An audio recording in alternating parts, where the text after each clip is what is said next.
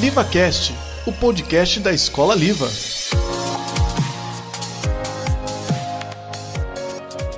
Apresentação: Olá, eu sou Eduardo. E eu sou Vinícius. Somos da turma do nono ano da Escola Liva. Hoje é dia 22 de março de 2021. E no episódio de hoje vamos entrevistar o Natan. Nós estamos aqui hoje com o Natan. Ele é ex-aluno do Liva e hoje trabalha na secretaria da escola. A gente vai bater um papo sobre a experiência dele como aluno e funcionário da mesma escola e sobre seus hobbies. A primeira pergunta é: como era ser aluno do Liva? Do que você mais gostava? Oi, Du. Oi, Vini. Tudo certo? Sim, tudo. Sim. Obrigado pelo convite. Bom, como era ser aluno do Liva do que eu mais gostava? Ser aluno do Liva, para mim, sempre foi muito é, mais do que só assim um aluno, parte pedagógica, enfim, aula, matéria. Sempre foi muito mais uma questão de família. Eu, eu sempre estou na escola desde os três anos, né? Eu entrei em 2004, com três aninhos, que é hoje o que, que vale a maternal 2, educação infantil, ainda na época era só carrossel, não era Liva. E desde que eu entrei, desde pequeno, eu sempre vi é, a escola como uma família mesmo. É, como eu disse, mais do que a parte pedagógica, matéria, notas, provas, simulados, enfim, eu sempre fui acolhido como uma família, tanto pelos professores, quanto pela Maria Eugênia, pelo tio Eugênio, pela tia Rita, pela tia Ivone. Então, assim, do que eu mais gostava da escola era de estar na escola e me sentir em casa, sabe? Eu sempre gostei de ajudar nos eventos, a gente ia fazer a montagem das festas juninas, ajudava nos teatros, às vezes tinha alguma. Ah, precisa ajudar a carregar uma coisa, eu me dispunha, ah, não, eu ajudo, eu quero ajudar a Patrícia, quero ajudar o Rafa, quero ajudar a Claudinha, enfim. Então, do, do, que eu sempre mais gostei foi disso, de ser acolhido como uma família e de ter espaço, de poder ajudar, de sempre estar disponível. E, e, enfim, das amizades dos alunos, dos meus amigos, mas o que eu sempre mais gostei foi disso mesmo, de ser acolhido como membro de uma família. Tá, e agora a gente vai gerar um pouco de polêmica. Do que, que você menos gostava da escola, Natan? Ai, meu Deus, meu emprego depende disso. Brincadeira. Ó, o que eu menos, na verdade, assim, não tinha uma coisa que eu menos gostava, assim, da parte da escola, da estrutura, da gestão em si. O que eu mais gostava, na verdade, eram as matérias, assim, é, é, física, matemática, essa parte mais de exatas, mas não por conta dos professores, mas porque eu realmente tinha uma, uma dificuldade, não tinha muita afinidade, mas nada de grave, assim, de, de trágico. Só mesmo das matérias que eu não tinha muita aptidão, as matérias de exatas, assim. Agora vamos para a terceira pergunta. Como é trabalhar na escola em que você estudou? Olha, Du, uma coisa que eu acho assim, muito legal de poder trabalhar na escola que eu estudei é que, assim, é, agora eu posso ajudar e agregar e acrescentar no, no, no meu trabalho mas que para mim não é só o meu trabalho. Eu vejo como assim, como eu disse, um lugar que eu cresci, um lugar que me ensinou tanto matérias como português, matemática e também um lugar que me ensinou a ser quem eu sou. Então assim, eu vejo que é muito gratificante poder estar aqui por esse por esse sentido. Mais de 70% da minha vida eu passei aqui dentro. Então assim, eu vejo que qualquer conquista qualquer ação, qualquer coisa que eu faça em prol da escola, em nome da escola, acaba sendo em prol do lugar que me formou, do lugar que me fez ser quem eu sou. E eu acho que isso, isso é o mais legal, de poder ajudar, de poder estar aqui dentro e poder trabalhar em prol disso. É, eu estava até comentando outro dia com os amigos, que é, foram a minha turma de alunos durante toda a escola, que agora é muito legal, que agora sim eu, eu tenho a visão de aluno, a visão de funcionário, eu posso ajudar a melhorar e assim, posso ter uma, uma, uma, outra visão, entendeu? Então isso acho que ajuda muito também. Eu poder ver como as coisas funcionavam como aluno e poder ver agora como as coisas funcionam como funcionário. Acho que isso é muito importante. Isso eu acho que agrega, ajuda a instituição num contexto geral. É, assim, é como eu posso contribuir também com a escola.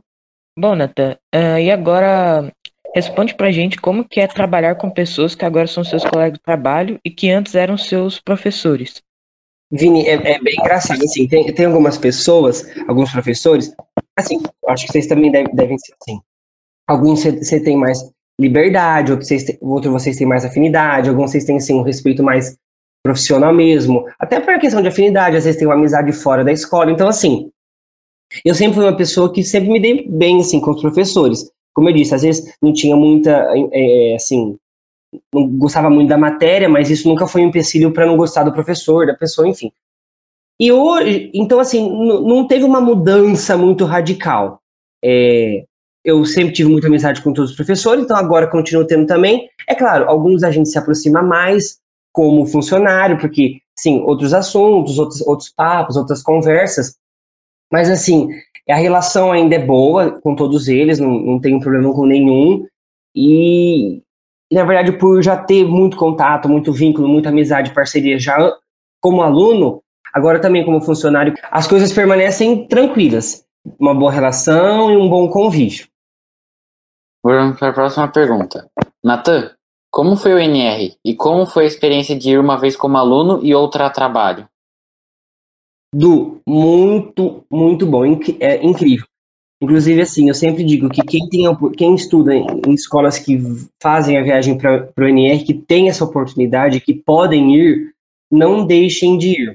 É, eu fui para o NR em 2014, 2014, no nono ano, e o ano, ano retrasado, em 2019, fui de novo. Em 2014 eu fui como aluno e assim, foi incrível a acolhida que o acampamento tem com os professores, com os alunos, com os formandos e a interação, a energia entre as turmas, a amizade que você faz lá dentro, enfim, toda a estrutura, as festas, a comida, o lugar, a energia, é incrível, é incrível. Então, assim, para minha turma de formandos, quando a gente foi, foi assim, é uma viagem surreal.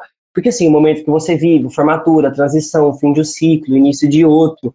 Então, assim, é uma viagem que, que frisa muito isso, e lá também, não é só, assim, uma viagem de férias, vamos passear com os amigos. É, é além disso, é, é, tem todo um clima de, de formatura, de, de início de uma nova etapa, o ensino médio, enfim.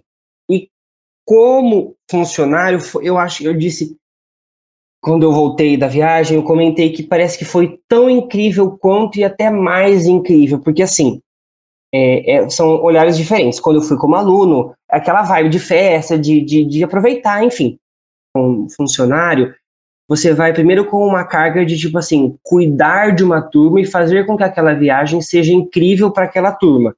Então assim, pelo menos quando eu fui com a turma do nono ano, é, eu, eu, eu quis que fosse tão incrível como eu quando eu fui quando aluno. Então você tem aquela carga de que seja incrível. E também tem a, aquela, aquela energia de, de, da saudade, sabe?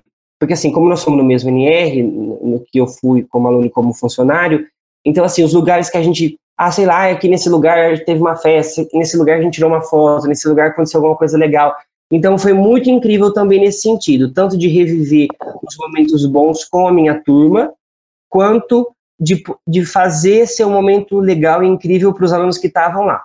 É, assim, uma viagem muito, muito incrível, uma pena que, por conta da pandemia, a turma do ano passado teve que ser adiada, a desse ano ainda nós estamos vendo como que vai ser, mas assim, uma viagem que todo, toda toda a turma devia fazer, assim, super recomendo. É uma viagem inesquecível mesmo. Legal. Bom, Natan, e agora fala pra gente como que é a sua rotina e o que mudou nela com a pandemia.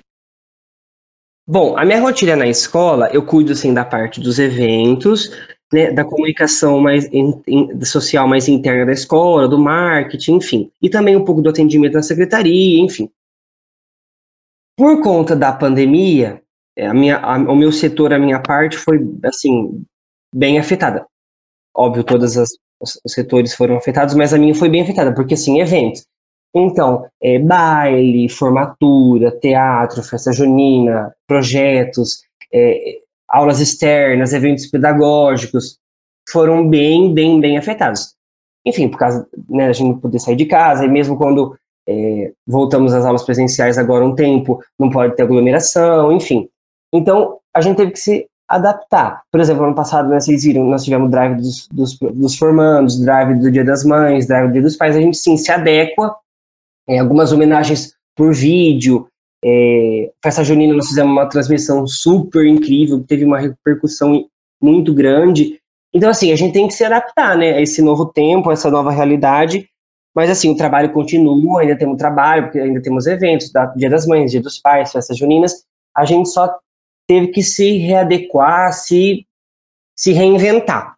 Mas o trabalho continua, a rotina ainda é, bastante corrida, graças a Deus. A próxima pergunta é: Como é cantar no coral da igreja? Ai. Ó, é, na verdade, tô rindo porque vocês são demais. Acho que tenho certeza que quem fez essa pergunta foi a Ana Luísa, né? Só pode. É, eu comecei a cantar na igreja não faz muito tempo. Na verdade, assim, é, a, o canto na igreja começou porque, não sei se vocês é, já ouviram falar ou conhecem, dentro da igreja existe um, um, uma, uma, oração chamada Liturgia das Horas. Basicamente assim, é a recitação dos 150 salmos da Bíblia distribuindo entre as horas do dia. Então a igreja canta e reza os salmos ao longo do dia. E eu comecei cantando na, na liturgia das horas. Então, um grupo de pessoas, a gente canta, um, alterna os salmos, enfim. E aí depois que eu comecei a cantar na missa, aí surgiu a ideia de um coral. É, o Claudinho, que é um músico, não sei se vocês conhecem, é que conduziu esse coral, nós cantamos na missa, com o bispo, foi uma coisa bem legal, enfim. Aí por conta da pandemia, nós tivemos que parar os ensaios, porque também muitos dos cantores e cantoras são um grupo de, é, de risco, pessoal de idade, mas enfim, Gosto muito, adoro, ainda continuo cantando na, na missa, na, nas, na, nas celebrações.